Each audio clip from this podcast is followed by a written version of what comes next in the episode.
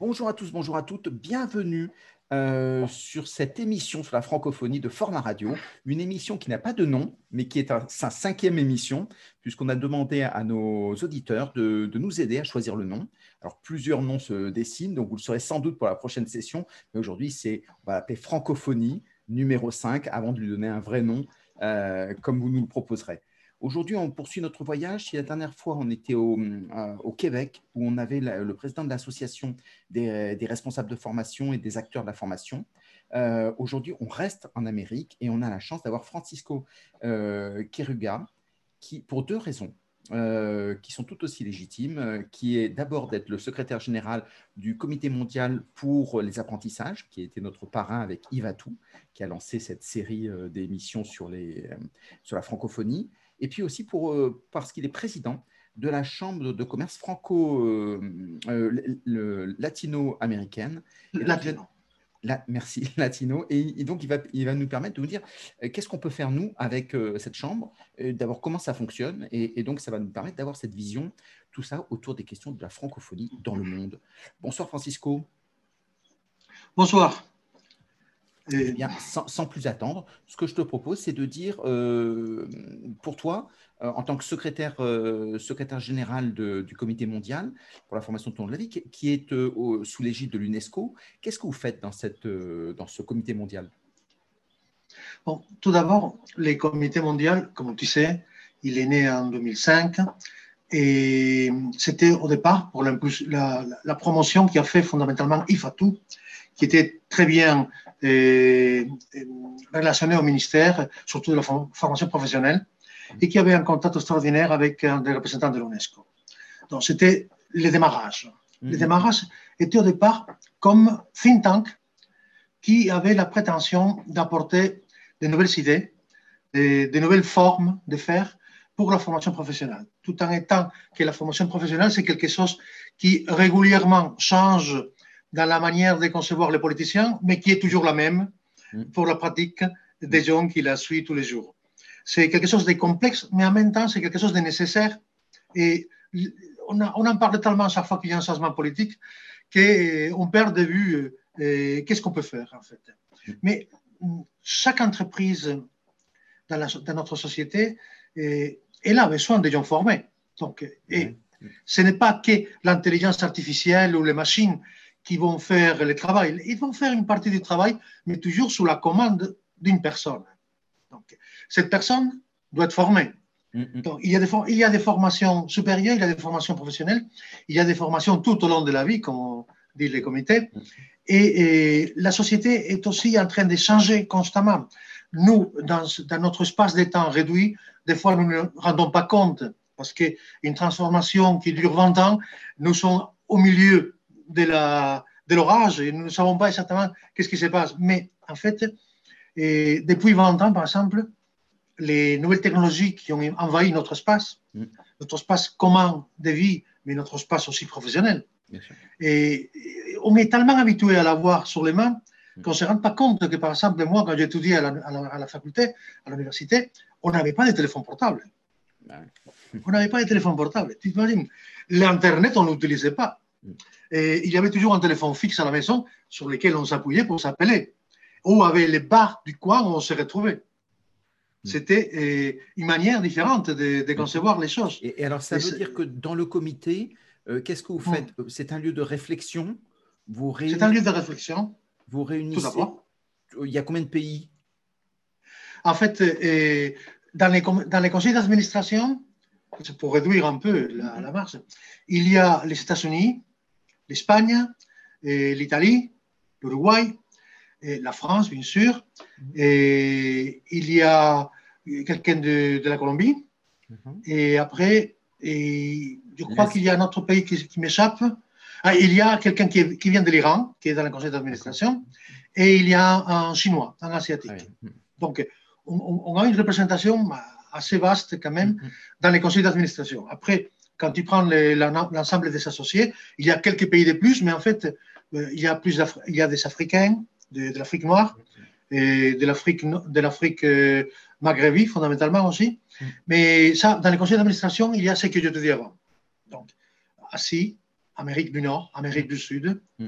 l'Europe, Espagne, moi-même, je suis espagnol, mais oui, bien. je suis français, d'une certaine manière, et la France, bien sûr, l'Iran, c'était une perspective intéressante d'avoir quelqu'un de l'Iran. Et, et après, je crois que je, Qu'est-ce que vous faites ensemble? C'est-à-dire, quand vous dites, vous réunissez, faites euh, des forums, vous avez des commissions de travail, faites des enquêtes, des statistiques? Oui. On a un peu tout ce que tu viens de dire. Ah. Euh, dans, les, dans les conseils d'administration, on fixe les programmes annuels.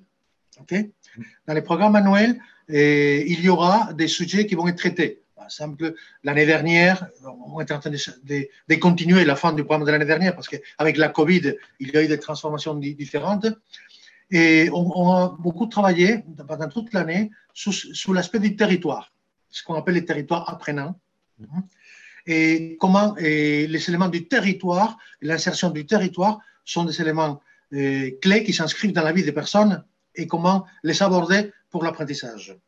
Il y a un spécialiste euh, qui s'appelle Patrick, et, qui est avec nous, qui a travaillé beaucoup sur ce sujet, et c'est pour lesquels nous, sommes, nous nous sommes déplacés à Jinan, en Chine, et avec un accord avec l'université de, de, des anciens, hein, troisième âge, on n'utilise plus maintenant, et pour expliquer quel était notre point de vue, que c'était la manière de travailler de eux pour euh, euh, continuer la formation tout au long de la vie, une fois fini la vie active, officielle en fait, et donc, c'était un travail assez intéressant qu'on a fait avec eux. on, a, on, a, travaillé depuis l'année dernière aussi. Et d'ailleurs, il y a maintenant une fédération, qui est la Fédération du bâtiment, qui est en train de, faire des, analyses avec nous conjointement pour voir si on peut arriver à une labellisation d'organismes apprenants, tout en étant une fédération professionnelle très spécifique. Donc, ça, c'était des aspects euh, qui ne sont pas mal. Mm. Après, il y a dans les groupes, il y a un groupe de communication.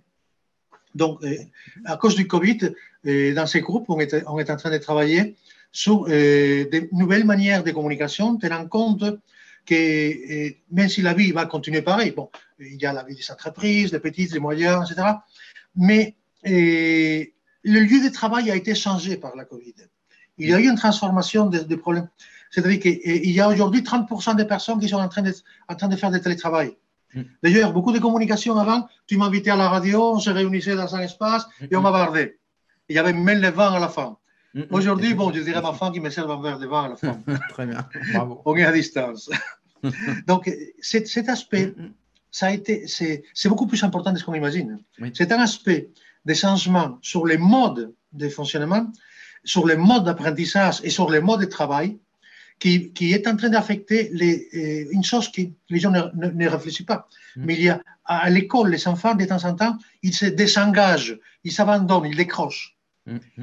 Et, mais dans une entreprise, le monde professionnel, on ne peut pas imaginer ça. Et pourtant, c'est en train d'arriver.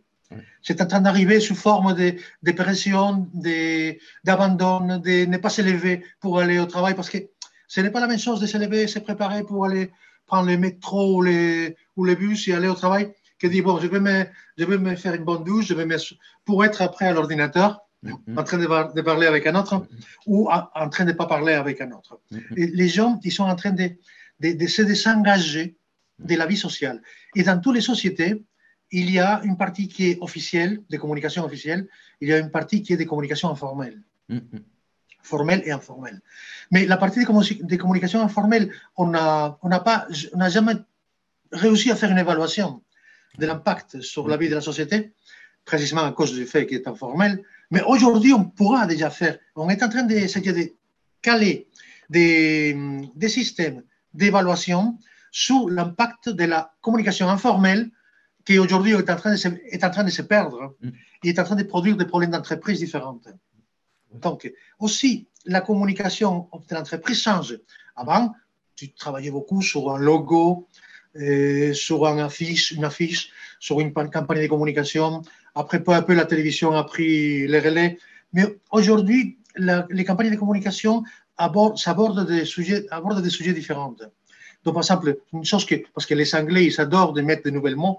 Donc, les inbound, de la, du marketing, mm-hmm. les gens me disent Qu'est-ce que c'est ça De quoi tu parles mm-hmm. Mais en fait, c'est aborder un sujet, comme disons, dans l'art de la guerre, comme faisait Napoléon d'une certaine manière. Mm. Mais nous le faisons d'un point de vue beaucoup plus des différents angles. Il, faut pas, il faut prendre l'ennemi, pas, pas seulement des francs, il faut le prendre aussi par les, par les angles différents et si c'est possible aussi de faire le tour. Bon, bon marketing, c'est entourer un, un, sujet des points de vue qui affectent la transversalité des connaissances des gens. Donc, une personne qui va recevoir des, des appréciations de n'importe de, de quoi, elle va avoir des, des sensibilités différentes, mm. ce qui dépend des perspectives.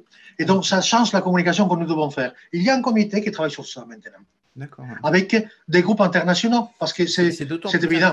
C'est d'autant plus intéressant dans l'international, c'est que beaucoup de mm. personnes disent qu'avec le Covid, on s'est retrouvé dans une situation où le télétravail s'est imposé de facto, mm. et, mais ça a ouvert une, boîte qui n'était pas traditionnelle, qui est le fait de se dire, ben, si je travaille à distance avec des gens qui sont autour de mon périmètre, je peux très bien travailler pareillement à distance avec des gens qui sont à l'autre bout du monde. Et finalement, mhm. ça a permis de réfléchir en se disant, des gens qui étaient des cadres, des gens qui étaient traditionnellement autour de l'entreprise, finalement, on va pouvoir externaliser en se disant, bah, il y a des opportunités peut-être à saisir. En tout cas, je peux penser mon organisation mondialement. Oui, tu peux faire ça, mais comme je te disais avant, bon, dans les comités, il y a des gens qui sont. Dans les comités de communication, il y a l'italo-uruguayen, il y a les il y a moi l'espagnol qui chapeaute un peu, mais qui n'est pas tout à fait entré. Et il y a une autre, un français. Bon, qu'est-ce que ça veut dire? Et avant, avant que tout cela arrive, quand tu devais faire une communication pour sélectionner une entreprise auquel tu voulais démarcher, et tu pouvais faire euh, à l'époque du mail, non, on va faire des mails, des millions de mails. Mais après, quand tu avais une entreprise que tu voulais vraiment traiter, tu l'envoyais un courrier, lettre par la poste. Euh, certains cadres d'entreprise qui avaient le pouvoir de décision, qui reçoivent des milliers de mails, ils ne te répondaient jamais par le mail. Il fallait, en revanche, si tu envoyais une lettre bien écrite, avec un beau papier, bien envoyé, il, te répondait. Si ce n'était pas lui, c'était sa secrétaire, son secrétaire. Ça veut dire quoi? Ça veut dire que dans le monde actuel, il y a ce clivage aussi. On mhm. peut faire beaucoup de, beaucoup de communication, mais il faut savoir comment le faire et à qui. C'est pour, cela que... les réseaux sociaux sont devenus très importants. Si on Exactement. énormément par les réseaux sociaux, ce qui n'est plus du tout la même façon de faire. Non, parce que les réseaux sociaux, certains réseaux sociaux crédibilisent hum. la démarche. Hum. D'autres, non, mais certains la crédibilisent. Par exemple, si tu travailles euh, et tu utilises Facebook, en fait, ta démarche est une démarche amicale, hum. en général. La plupart des gens qui sont sur Facebook, il y a des groupes d'intérêt, mais ça doit être une démarche amicale en général. En revanche, tu peux avoir euh, un LinkedIn, par exemple. LinkedIn, c'est une démarche plus professionnelle. Mm, mm. Et donc, tu essaies de voir qui sont en LinkedIn, qui sont les personnes qui sont autour de cette personne avec laquelle tu veux parler. Et si tu le fais à travers de LinkedIn, tu peux établir un contact que par mail, tu n'aurais jamais de réponse. Mm. Tu vois? Les réseaux sociaux, ils sont à ces côtés-là. Mais ce que tu disais aussi, c'est qu'il faut avoir toujours une image de marque. Donc, il faut avoir pensé au départ ce que tu voulais dire, militer euh, sur LinkedIn, par exemple, et laisser la place de plus en plus aux autres, de façon à ce que ce soit les autres qui nourrissent ce qu'on appelle les user-generated content, qui apportent du contenu, qui font vivre sa marque. Et tout ça, c'est mm. c'est complètement différent en termes de. Alors qu'avant, effectivement, on avait le mailing qui est très descendant, euh, qui marche toujours très bien aujourd'hui. Hein. Mais ça veut dire qu'aujourd'hui, si on veut vraiment faire vivre sa marque, c'est des modèles complètement différents et qui changent de pays en pays, même si ce sont, c'est toujours Facebook, hein, LinkedIn et des choses comme ça. Donc ça, et ton travail dans tout ça, tu fais quoi, toi? Parce que si les commissions, elles travaillent, à quoi tu sers? En fait, moi, euh, en tant que secrétaire général, comme tous les secrétaires généraux, et je dois bien sûr assister le président hein, Très bien. et prendre acte de toutes les réunions, faire des conseils juridiques, mm. analyser les, budgets, voir que ça s'applique mm. et, et co-diriger les commissions. Très bien. Donc, c'est un travail aussi qui mène du temps. Et en même temps, quand il y a des, des, gens qui ne se trouvent pas dans les commissions, ben, il faut faire un petit peu le médiateur, mm. un peu le médiateur interculturel. Parce que des fois, il y a des, entre les, les comités des, des, communications ou les comités qui font la publication ou celui qui est en train de travailler sur les universités, des fois, on ne se comprend pas nécessairement. Mm. Il faut tout simplement qu'il y ait toujours deux, trois personnes qui ne sont pas impliquées directement mm. pour être beaucoup plus facilement euh, arriver à un accord entre tous. Hein. Ça arrive dans toutes les organisations. Et est-ce que dans ton périmètre, tu travailles aussi sur le développement euh, de l'association en se disant, tiens, il y a des réseaux qui existent, qu'on pourrait réintégrer ou des choses comme ça? Oui, on a commencé à travailler sur. Euh, bon, je suis secrétaire général depuis trois ans, hein, mais bon, euh, depuis un certain temps. Et j'ai commencé à, à, parler souvent dans les, dans les, dans les conseils d'administration du besoin de, de, de, faire un développement qui est du contenu, mais qui est aussi de la diversité. Pourquoi? Parce que tout d'abord, toutes les organisations comme la nôtre doivent avoir un, un renouveau générationnel. Déjà. Donc, il, nous faut qu'il y ait des têtes pensantes beaucoup plus jeunes que nous. Mm. Euh, on est tous dans, aux alentours de 60 ans, quelques, quelques-uns un peu plus vieux, d'autres plus jeunes. Mais bon, moi j'ai 61, tu vois. Mm. Euh, je suis des, je suis des plus jeunes. Il y a des gens très vieux et qui sont très jeunes mm. d'esprit. Oui, tu connais encore. Et eh, notre président d'honneur, eh, Pierre-Julien Dubost, hein, il a 92 ans. Ah hein. Et il continue, il pense déjà l'année prochaine, qu'est-ce qu'on fait? Oui, très bien. Donc, c'est important. Donc, il y a les, le développement, c'est fait par le renouvellement générationnel, par euh, faire entrer des pays différents, faire impliquer des gens avec des motivations et des problématiques différentes, parce que l'éducation telle que nous la voyons en Europe, même en Europe, il y a des différences, déjà. Hein. Ben et imagine quand on se déplace en Colombie ou, ou au sud de l'Afrique, ou en quelques pays asiatiques. il, faut, il, faut, il faut dire que dans certains pays asiatiques, ils sont très avancés dans les modèles d'éducation. Hein.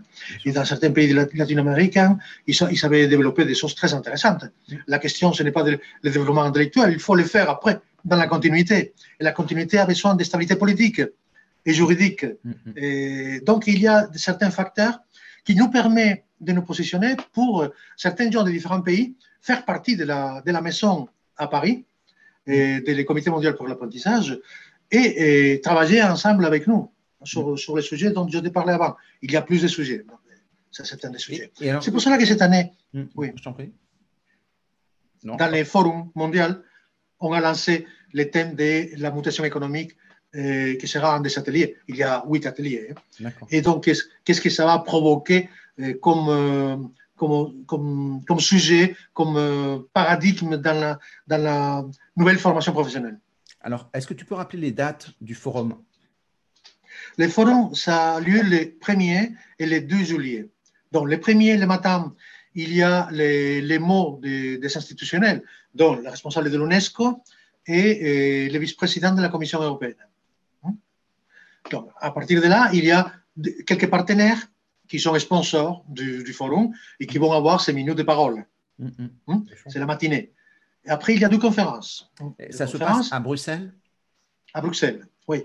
Et, mais ça se passe online aussi, parce qu'avec les Covid, on ne sait pas comment quand on était euh, il y a trois ans à Madrid, où on le faisait à l'UNED, à l'université, mm, ou quand on était à Paris, à l'UNESCO, où il y avait une salle où il y avait 800 personnes. Il n'y avait pas de problème, on n'avait pas de peur. Ou à Shanghai.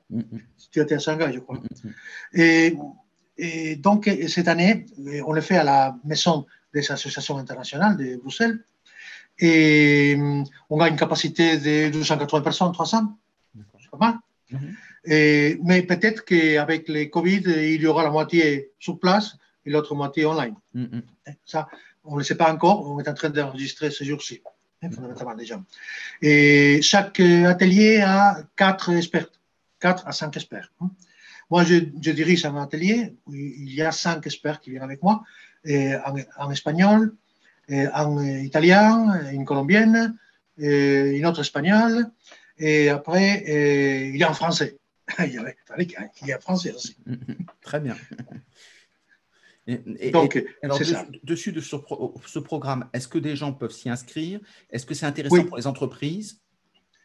Il y a différents sujets. ok? Donc, il y a dans notre page web qui est cmatlv.org, il y a toutes les informations sur le forum, les différents les suites ateliers.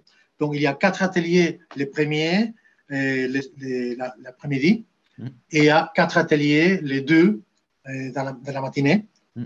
Et après, il y a quelques conférences de clôture. Très bien. ça coûte combien ça, ça, va être gratuit.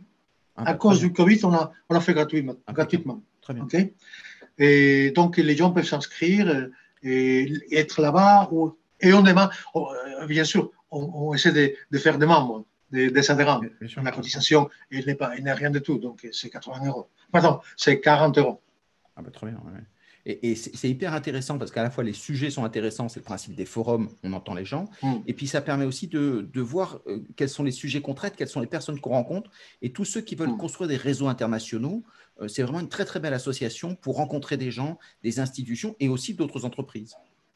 On est en train d'organiser un programme pour, avec l'Université d'Erbil d'Irak. Ah. donc, c'est une université qui essaie de, de créer des, formations professionnelles spécifiques de terrain. Pour les gens qui sont dans des camps de concentration, au camp des de réfugiés, si tu veux, mm. pas de concentration, des réfugiés. Et, et, donc, et on, va, on va faire la présentation de ce projet aussi pendant les forums. C'est un projet très joli, très intéressant et, qui peut apporter beaucoup parce que déjà dans les camps de réfugiés, il y a des gens qui ont des formations professionnelles spécifiques et qui sont en train d'aider à l'intérieur à, faire que ces, ces, endroits soient complètement habitables avant que la possibilité de partir euh, soit visible. Et, c'est très intéressant parce qu'on a déjà eu euh, Denis Christol qui travaille sur les territoires apprenants, euh, mais plutôt les territoires français. Et donc là, il y a une, toute une dimension interculturelle qui est passionnante, parce qu'en fait, à force d'être entre nous, on finit par toujours répéter la même chose, et on croit que c'est une vérité, tandis que là, c'est une façon de se décentrer qui est passionnante. Hmm. Donc j'invite tout le monde à, suivre là-dessus, et surtout par rapport au prix, enfin, ça coûte vraiment rien de le faire soi-même si hmm. l'entreprise ne le paye pas. Puis en général, on fait passer sur l'entreprise, le, ça, c'est très bien. Une cotisation de 40 euros par an, c'est rien. Hein Exactement. Donc euh, voilà, donc, euh, donc tous les gens motivés, n'hésitez pas. Je vous invite à le faire parce que je connais bien la maison, parce que j'en étais un des fondateurs. J'étais vice-président à l'époque. Et donc, euh, c'est en, tout cas une très très belle association. Et il n'y a pas beaucoup d'équivalents, enfin, il n'y a pas d'équivalent sur ces sujets-là. Et la chance que ça présente, alors, c'est à la fois la formation et l'entreprise, aussi l'éducation, ce qui est peut-être moins le périmètre des gens qui nous écoutent. Mais en tout cas, ça permet d'avoir une vision globale de tout ce que sont les apprentissages. Oui. Et cette année, nous avons fini un programme européen qui s'appelait Digiter. Donc, c'était de, créer les bases pour aider des enfants qui ont décroché l'éducation et essayer, à travers de la, de l'informatisation facile, de créer des programmes pour que cet, enfant-là, qui, qui lise à peine, mm. puisse utiliser les moyens modernes de communication euh, de la meilleure manière. Donc, c'est un programme dur, rude, on l'a fait dans cinq pays. Mm. Et on va présenter les résultats euh, à Bruxelles. D'accord, très bien. Donc ça, c'est. Alors, si on veut lire les résultats, on a le site, comme tu l'as dit, on a le forum. Exactement. exactement. Très bien. Et alors. Euh, Et on a, on, a, on a en trois langues, donc ça va. Ah, trois, quatre langues. Hmm. Donc ça, c'est bien. Et puis comme c'est une association, n'hésitez pas à, venir. Et si vous avez d'autres idées, ben, en tout cas, vous connaissez le secrétaire général maintenant, donc euh, vous avez un... Et on demande toujours, et on demande toujours la participation avec des idées, avec, avec des concepts. Parce qu'aujourd'hui, tout dépend du contenu. Et on ne peut pas lancer des choses comme ça si on n'a pas travaillé bien le contenu. Bien sûr. Et il y a beaucoup de gens qui peuvent nous écouter et qui ont décidé et qui n'ont jamais pensé que ces idées pourraient avoir une visibilité et une application immédiate. Mm, mm. Exactement. Donc c'est un, très bel endroit. Alors, euh, pour reprendre ma question du début, donc là on a parlé du comité mondial, euh, mm. la, chambre euh, de commerce, commerce latino-américaine. Latino-américaine, j'avais mal démarré donc j'y arrivais plus. Alors ça consiste en quoi? En fait, la Chambre de commerce, c'est une, comme tous les chambres de commerce étrangères, c'est une association. Et la plupart des fois, ce sont des associations euh, binationales, dont appartiennent, par exemple, moi, avant, je travaillais à la Chambre de commerce d'Espagne, et donc c'était une association binationale, mm. France-Espagne. Mm. Mais cela a une particularité, c'est plurinational. Ça veut dire qu'en 1929, un diplomate français qui était en poste dans différents pays latino-américains il s'est rendu compte qu'à travers des ambassades, on, aidait très difficilement les petites et moyennes entreprises. Mm. Et en plus, euh, à cause de la financiarisation constante de l'économie, surtout euh, où il a été à Panama, il a été dans différents pays, il a remarqué qu'on euh, s'éloignait de plus en plus de la production telle qu'elle. Il s'est dit, il faut créer une, une, organisation qui soit plus près des entreprises. Donc, le 11 avril 1929, mm. peu avant la grande crise, les grands cracks, que lui, il voyait venir. Il, a, il, a, demandé un congé et il a monté la Chambre de commerce. Donc, c'était notre président, notre premier président. Et à partir de ce moment-là, la Chambre a fonctionné comme beaucoup d'autres chambres, parce qu'il il s'est inspiré de beaucoup de chambres internationales. Et, sauf qu'au lieu de travailler avec un, pays, il travaillait avec la plupart des pays latino-américains. Et, mais immédiatement est arrivée la, la, crise, et après les années 30, c'était des années vraiment difficiles. Et, et après la Deuxième Guerre mondiale, en fait, elle a commencé à ré, réellement retravailler à nouveau à partir de, de 1950-51. Okay? Mais elle a survécu à toute cette période difficile que l'on connaît en France. Donc, il ne faut pas en parler beaucoup trop déjà. Tout le monde l'a lu dans l'histoire. Et donc, au départ, c'était des, des travaux qui se basaient dans, les, dans la gestion administrative. C'est-à-dire, il y avait beaucoup de paperasses administratives que les petites et moyennes entreprises ne savaient pas comment remplir, qu'est-ce qu'il fallait, un, un certificat d'origine, qu'est-ce que c'est un certificat d'origine, qu'est-ce que c'est ça, l'autorisation d'importation, l'autorisation d'exportation. Ils devenaient fous, ils n'étaient pas habitués à ça. Mm -hmm. Donc, il fallait les aider à, à ce niveau-là. Peu à peu, à partir du moment où la communauté européenne, à partir de 1957, a été créée, et surtout dix ans plus tard, quand la politique de la PAC a été déjà instaurée et d'autres systèmes de certification, la, la, communauté européenne a commencé à prendre une partie des, des, éléments que les chambres de commerce pouvaient réaliser. Par exemple, tout ce qui était douanier, avant, c'était de chaque pays. À partir de 1957 et surtout à partir de 1967, dix ans plus tard, et on a créé vraiment les, la, la, la, les taux douaniers uniques. C'est-à-dire que tout produit qui arrivait de l'extérieur de l'Union européenne payait une taxe, mais une taxe qui n'était pas ni française, ni hollandaise, ni belge, ni italienne. C'était une taxe européenne. Mm. Donc, les produits, une fois payés la taxe européenne, pouvaient circuler dans les pays de l'Union européenne libres des taxes. Et quand après est tombé dans un pays, on appliquait la, la, la TVA correspondante. Tu vois? Donc, c'était mise à la consommation, comme on dit. Et donc, ça a simplifié beaucoup la gestion de l'Union européenne, mais euh, en même temps, ça a enlevé une partie des prérogatives des chambres de commerce. Donc, il fallait se réinventer. Il, il, il, il, fallait qu'ils se réinventent. Donc, euh, ils ont compris qu'il y avait ça qui a été enlevé. Donc, qu'est-ce qu'on peut faire? On, on, doit aider, bien sûr, les, les entrepreneurs à exporter et importer, mais pour cela, il faut le faire autrement. Donc, ils ont commencé les conseils et accompagnement des sociétés au niveau juridique, au, au niveau d'analyse économique, au niveau de l'analyse juridique. Par exemple, pour faire la, la différence entre euh, un agent commercial ou un représentant, que beaucoup ne le savent pas. Mais un représentant, c'est l'article 750 du Code du travail, pendant qu'un agent commercial, c'est une directive européenne et c'est un indépendant. Sans lien hiérarchique. Ça peut être un problème gravissime quand on ne connaît pas ça. Donc, il y a beaucoup des taxes, par exemple, qu'on ne sait pas sur, la, sur les vins ou les alcools, les axes que les gens ne connaissent pas. Ils pensent qu'ils vont pouvoir, et il tombe une inspection fiscale immédiatement. Donc, il y avait encore un tas de choses sur lesquelles on pouvait aider. Mais il fallait aller plus en amont. Ça, c'était quand les, les, que vous faites un travail sur la formation ou est-ce que vous êtes parce qu'il y a un problème interculturel souvent euh... Oui, et donc et, j'arrivais à ça. Et, et avec les temps, à partir des années 80 surtout, il a fallu changer un petit peu les modus operandi. Parce que c'est vrai que, par exemple, en parlant avec des avocats pour la formalisation des contrats, les avocats, ils nous disent, sur 10 contrats qui ont foiré, qui n'ont pas réussi euh, l'affaire, en fait, 8, euh, c'était pas pour la question juridique, c'était pour la question interculturelle. Ouais, Deux, ouais. parce qu'il était mal, mal fait mais c'est rare, dit. Même les avocats ou les juristes qui ne sont pas tout à fait spécialistes, ils prennent des notes des autres et donc ils, les font, ils font un bon contrat. Mais des fois, ils ne savent pas si c'est bon si c'est le bon contrat pour la personne et par rapport à ce que la personne nous dit. Mm -hmm. La question, c'est très souvent que les gens ne savent pas expliquer ce qu'ils veulent mm -hmm. et par rapport à, aux autres. Donc, c'est comme par exemple les lettres euh, recommandées à cause de réception ou de mise en demeure. Ça, c'est une chose typiquement française, mais dans d'autres pays, ils ne l'aiment pas. Mm -hmm. Et ils sont, considèrent que c'est une menace. Et donc, ils se fâchent. Donc, il faut savoir comment aménager tout ça. Et donc, nous avons commencé à faire un travail en amont au niveau de la information-formation. Mm. D'accord. C'est-à-dire, nous devions informer, mais nous devions former les gens. Mm avant que les gens sortent en mission. Il fallait les former avant et des fois les accompagner. Avant que de les laisser toutes seules. Autrement dit, si on a un organisme de formation français euh, qui a, sous réserve de la langue, qui se dit bah, mon contenu est à peu près classique, je connais bien mon métier, euh, j'aimerais bien euh, exporter dans, dans, les pays d'Amérique latine, dans ces cas-là, il vient vous voir et vous, vous faites quoi avec lui? Alors, tout d'abord, il faut, il, faut, il faut que je sache euh, quel est l'objectif. Des fois, l'objectif n'est pas bien marqué. Donc, je veux exporter un produit, un service, de quelle manière, dans quel degré d'élaboration il est, mm. et si vraiment ça serait rentable ou pas. Mm.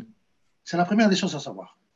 Si je considère que, moi ou l'autre conseiller considère que ça peut être rentable, à ce moment-là, bon, il y a des possibilités. Bon, comme il y a des possibilités, il faut voir quelle est la structure nécessaire. Si vente directe, si vente par distributeur, mm. si, si vente par agent, mm. et si vente par partenariat ou par euh, investissement. Mm. Il y a différentes manières. Ou de créer une franchise euh, qui fonctionne très bien, mais ça serait par investissement aussi. Donc, il y a différentes manières. Si je, résume, bien, c'est à la fois la connaissance du marché, par exemple, sur quel support les gens travaillent. Euh, ben, dans certains, c'est le smartphone. Donc, si moi, je ne suis pas en smartphone ou je ne suis pas mobile friendly, ben forcément, euh, tout est à réinventer. Une fois que je vois qu'il y a un potentiel avec la stratégie euh, de conquête de l'organisme de formation, dans ces cas-là, ça permet de se dire, ben, on met en place un système pour dire comment est-ce qu'on peut faire pour que ce soit rentable avec des partenaires, avec toutes les, possibilités que tu as offertes. Donc, on considère aussi un accompagnement, parce qu'il faut savoir aussi quel est, la, quel est le potentiel d'investissement de la société avant d'obtenir les premiers résultats. Parce qu'on ne peut pas dire à une petite société de faire un investissement important et attendre les résultats au bout de six mois. Hmm. Parce que ça peut être un problème de trésorerie pour l'entreprise in situ. Donc, il faut faire attention avec ça parce que ton conseil, il va avoir des conséquences. ok? Hmm. Donc, des fois, il faut OK, votre produit, je crois, je crois en votre produit. Je l'ai compris. Donc, maintenant, il faut savoir quelle est la manière d'approche la meilleure. Si vous êtes avec euh, euh, de l'argent suffisant, en capital suffisant, vous pouvez le faire pratiquement en direct. Mm. Mais si vous ne voulez pas vous mettre en risque, et le mieux c'est de chercher un partenariat avec lequel arriver à un accord des, euh, brevets, d'utilisation de brevets, des licences en fait. Mm donc avec un, accord d'utilisation de licence, si tout le monde se met d'accord et les, partenaires trouvés est un bon partenaire qui a déjà son réseau de distribution, pour vous, c'est magnifique et il va vendre vos produits. Mm-hmm. Tu vois et tu peux sinon, si tu as déjà un réseau de francisés en France, tu peux essayer de les reproduire. Et dans le sens contraire, euh, ça peut être aussi une opportunité de travailler avec toi. S'il y a des, entreprises de ces pays-là qui veulent s'implanter en France parce que c'est un, marché intéressant, dans ces cas-là, tu peux faire le lien pour justement être le partenaire de ceux qui veulent investir de l'autre côté. Certainement. Faire les liens, des fois, ce n'est pas évident parce qu'il faut expliquer clairement comment on fait les liens. Ah parce que des fois, il vient vers toi et te dit moi, tu, as, une chambre, tu es officiel, etc. Tu nous fais ça. Il dit je ne peux pas euh, faire un travail constante pour vous et, n'est pas, et abandonner mon travail. Mm, mm. Donc, je leur donne toujours le premier conseil, mm. mais après, j'explique comment ça va se passer. Parce que après, il faut trouver des partenaires, il faut les accompagner, et tout ça coûte de l'argent aussi. D'accord, bien sûr. Donc, très bien. Donc, si, si, on veut, si on veut investir dans ces pays-là pour trouver cette, cette, taille, ce qui est de plus en plus, on voit avec l'EdTech en France, la volonté de conquérir des pays. Euh, et on se dit, grâce à Internet, on a quand même un outil magique. Sauf que si on ne fait pas l'effort marketing de trouver des liens spécifiques au pays, ben, on reste en France et on dit si vous voulez de moi, achetez-moi, mais personne ne veut parce qu'on ne sait pas qu'on existe. Donc c'est. Écoute, je t'explique un cas. Il n'y a pas longtemps, un avocat m'a parlé. Il m'a dit José, je suis complètement bilingue, français-espagnol. J'aimerais pouvoir démarcher des clients potentiels dans les pays de l'Amérique latine, mais à chaque fois que j'envoie des mails, personne ne me répond. Qu'est-ce qui se passe? Comment je peux faire? Alors, mm-hmm. c'est, en fait, la question, la réponse était très simple. Et les gens qui sont là-bas, il ne faut pas les considérer comme un marché secondaire. Ils, ils, ont la même formation que nous ici. Et par exemple, quand ils ont besoin d'un avocat pour traiter une affaire avec l'Europe, ils vont à la chambre de commerce locale, ils demandent la, qui sont les avocats que vous nous conseillez qui connaissent bien les droits européens, mm-hmm. ils l'ont là-bas. donc, ils ne vont pas répondre à un type qu'ils ne connaissent pas, qui ne savent pas d'où il vient, et qui, et qui, et qui comment dirais-je, n'est pas dit croire pour eux parce mm. qu'il n'est pas connu. Et alors, qu'est-ce qu'il faut que tu fasses, Mélissé? Ben, Je dis, en fait, c'est très simple. Il faut que tu te mettes en contact avec les organismes qui sont représentatifs là-bas. Une fédération professionnelle, mm. euh, les, barreaux des avocats locaux ou la chambre de commerce locale. Et tu leur proposes que dans la newsletter mensuelle, tu les feras une colonne avec ton spécialisation de droit de travail pour la France, pour l'Espagne ou pour l'Allemagne. Et tu les fais une colonne tous les mois. Au bout de trois, quatre mois, tu pourras démarcher certaines personnes de la Chambre de commerce Parce qu'ils te connaîtront. Ils sauront que tu es là, tu es l'avocat français qui travaille et qui, connaît bien les droits, les, droits du travail. Et donc, tu n'es plus un inconnu. Tu verras comment même les gens de la Chambre de commerce, ils vont t'envoyer des entreprises. Très bien. Oui, très très bon conseil. Et donc à développer. Il y a aussi une autre question qui intéresse beaucoup les, Français. Euh, c'est le fait de se dire que souvent, dans certains pays, euh, il y a des ouvriers numériques qui sont très compétents, souvent avec mm. les parités de pouvoir d'achat qui sont très accessibles. Et, comme en France, on doit numériser, que la formation n'est pas très en avance, pour le dire avec élégance, euh, dans ces cas il y a peut-être des possibilités de, de passerelles oui, en fait, euh, le Mexique, il a des ouvriers qui travaillent dans le numérique qui sont d'une performance incroyable. Mm. Ce sont, pratiquement les Asiatiques euh, de, l'Amérique latine. Mm, Et ils travaillent beaucoup avec les États-Unis, bien sûr. Toute l'industrie de l'automobile, actuellement, elle est basée sur les travailleurs spécialisés du Mexique. Même Airbus, il fait une partie de sa production là-bas. Et il y a d'autres pays parce qu'ils sont, qui, ont, qui ont suivi des formations particulières. Pour, donner un donc, de pour nous, grande entreprise, ça serait intéressant des fois. Alors, ça, coûte combien, je ne sais pas moi, une personne qualifiée dans le numérique, euh, ça coûte combien un salaire moyen?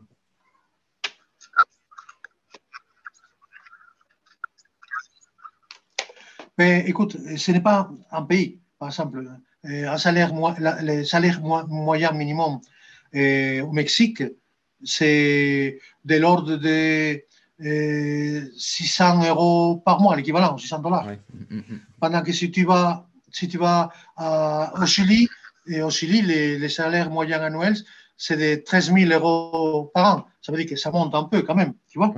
Même si la puissance économique du Mexique, elle est supérieure à celle du Chili. Mais le niveau de vie au Chili, il a été gardé comme ça. Euh, en Colombie, c'est de 400 à peu près, 500. Mais euh, il y a la problème, c'est que la distribution des revenus n'est pas, pas homogène. C'est-à-dire que tu peux avoir une grande masse à 400, mais tu as aussi un pourcentage de la population de l'ordre de 100% de la population qui ont des revenus nettement supérieurs aux nôtres ici. Hmm. Mais c'est intéressant parce que ça montre que si on a un vrai projet et une vraie volonté dans la durée de s'installer, finalement, il y a une opportunité à saisir pour des gens qui, qui savent faire des choses en France, mais qui ont besoin de se déployer avec, euh, avec des facilités qu'ils n'ont pas forcément en France vu les coûts de salaire. Oui, pour cela, c'est intéressant de, tenir compte de certains types d'associations qui existent là-bas. Par exemple, il y a une association qui s'appelle SILEA. SILEA, c'est l'association des conseillers internationaux euro-latino-américains. Donc, ça veut dire qu'ils eh, sont des représentants français, italiens, espagnols, portugais romains, mmh. plus tous les pays de langue latine en. Amérique. Et le président actuel, c'est l'ancien président du Conseil de l'ordre des experts comptables et commissaires aux comptes français. Ah ça tourne, non donc mm, actuellement c'est lui. Et c'est une association qui est intéressante parce que tu sais que derrière, derrière chaque expert comptable, tu as euh, entre 50 et 100 entreprises qui travaillent avec eux. Donc, si tu multiplies ça par le nombre de pays, et sachant que dans certains pays, tu fais des travaux à façon entre 3 et 4 pays, si tu t'installes Oh, tu, fais un travail de façon, un travail douanier par exemple là-bas, mm. il te faudra avoir peut-être un, deux ou trois conseillers. Mais si tu as une de l'association, il va te mettre, il, a les rapports avec les autres, donc il va te faire le travail. Mm, mm. C'est ça qui est intéressant. Il faut, savoir utiliser les partenariats des organisations déjà préexistantes. Oui, ça évite un gros travail de contact, euh, etc. Si, puisqu'on arrive euh, vers la fin de notre émission, euh, pour toi, avec dans tout ce qui est la formation dans le monde, quelles sont les grandes tendances que tu vois se dessiner? Écoute, depuis un certain, je me souviens, il y a, il y a depuis 20 ans, je donne des cours de commerce international. Donc, je donnais des cours concernant les contrats, le management, les, conflits de contrats, la médiation, l'arbitrage, tout ça, ça, continue à exister. Mm. Néanmoins, de plus en plus, il y a des, formations qui touchent plus les côtés sociologiques et psychologiques. Ça veut dire que, par exemple, comment lancer un projet, comment négocier un changement dans ton entreprise. Ce sont des choses qui commencent à venir de plus en plus et qui sont aussi importantes, qui sont aussi importantes, mais sont à un niveau, différent. C'est-à-dire, comment rédiger un contrat, c'est toujours important. Mais comment négocier que ces contrats aient les meilleures conditions euh, particulières pour toi et pour l'autre, pour éviter un conflit plus tard, c'est aussi important. Mais ce n'est plus déjà dans la partie juridique. Il y a une partie juridique, mais il y a une partie psychologique et interculturelle, relationnelle. Donc, cet aspect interculturel, il est vu aujourd'hui de différentes manières. La manière de s'adapter au changement, par exemple, mm. la manière de, supporter, les, les faits, les, les chutes dans, dans, certains projets, la résilience, comme on dit quelques-uns, qui est très à la mode. Mm. Et, aussi, comment euh, aborder les choses avec des perspectives différentes. Traditionnellement, notre perspective est une perspective bionique. C'est-à-dire que nous nous positionnons, est français, j'ai un contrat, j'ai un projet, j'ai un potentiel client. Mais ce potentiel client aujourd'hui, il, a, il est abordé par 10 ou 20 potentiels clients mm. comme nous, fournisseurs. Mm, mm. Donc, nous devons aborder pas seulement ce que nous faisons, mais ce qu'ils font les autres. Ce qu'ils font les autres. Nous devons respecter, c'est quelque chose qui certains appellent la, le capital symbolique de notre entreprise, qui est en rapport avec la manière dont nous faisons vivre notre environnement et comment les gens qui travaillent pour nous sont aussi notre meilleur client. Notre meilleur client est prescripteur. Mm. Donc, dans la formation, il faut introduire ces concepts psychologiques d'adaptation, de résilience, de, création des rapports, de création des contacts. C'est pour ça que j'appelais, je t'ai parlé, d'inbound marketing, en fait, c'est une manière, mais bon, c'est une manière générique de dire. Mais après, c'est la manière d'aborder les gens. Mm. Et, dans la formation, de plus en plus, surtout, comme, comme, il y a maintenant la formation à distance, le plus difficile pour des gens, c'est de maintenir eh, le discours habituel parce que mhm. sinon, ça ne va pas. Et donc, il faut commencer à être des acteurs de théâtre pour être de bons formateurs. Mhm. Il faut vraiment créer un, créer un, script de comment, présenter quelque chose.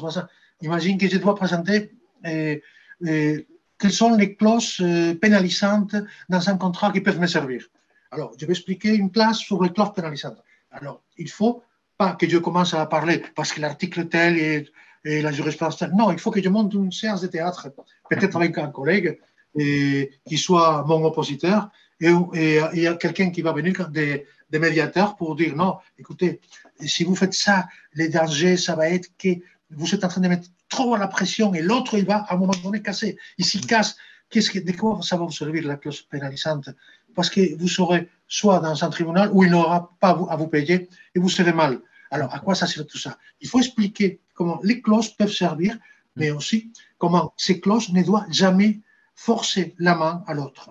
Et forcer la main à l'autre, autrement dit, Autrement dit, il faut travailler une nouvelle pédagogie du spectacle et une nouvelle façon d'animer. Euh, donc, deux façons pour les professionnels du métier de se dire, bah, il faut, quand on est animateur, on l'a vu avec Zoom ou, avec Teams, mm. euh, quand on est animateur en présentiel, ce n'est pas très compliqué, mais ce n'est pas le même métier que d'être animateur face à un, écran. Exactement. D'ailleurs, aujourd'hui, on est en train de dialoguer. Mais un dialogue, il, est moins lourd, euh, il pèse moins dans les paupières que quelqu'un qui commence à parler des contrats, comme ça. Absolument. Le, dialogue est vivant, parce qu'il y a deux personnes qui, qui, qui interpellent l'autre mm. avec des choses que l'autre ne s'imagine pas. Donc, il y, a il y a des silences, il y a des moments de réflexion. Ça, c'est le théâtre. Oui, absolument.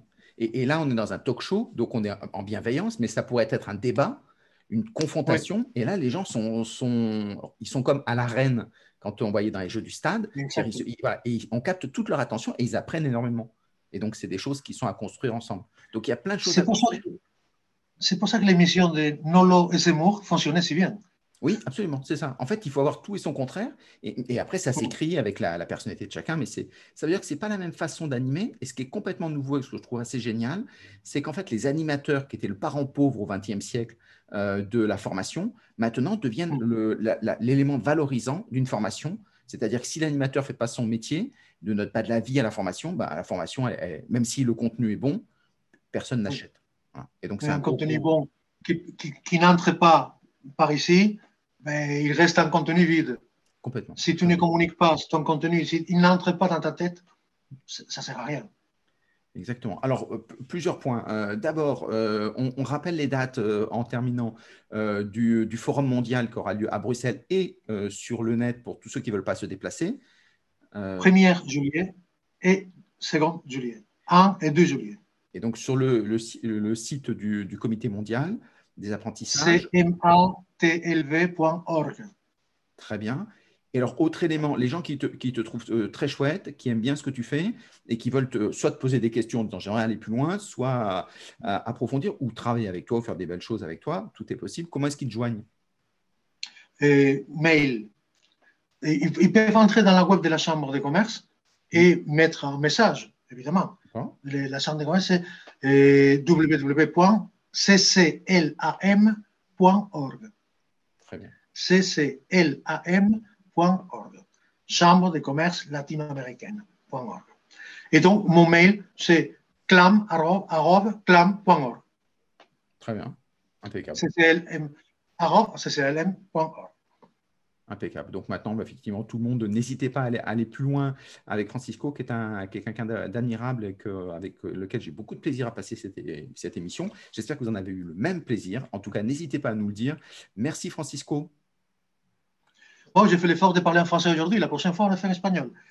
alors là, c'est peut-être. Alors peut-être qu'il faudra trouver quelqu'un qui me remplace parce qu'à part muy bien, j'ai tout donné. Merci beaucoup. Voilà, je plaisante. On est dans la francophonie.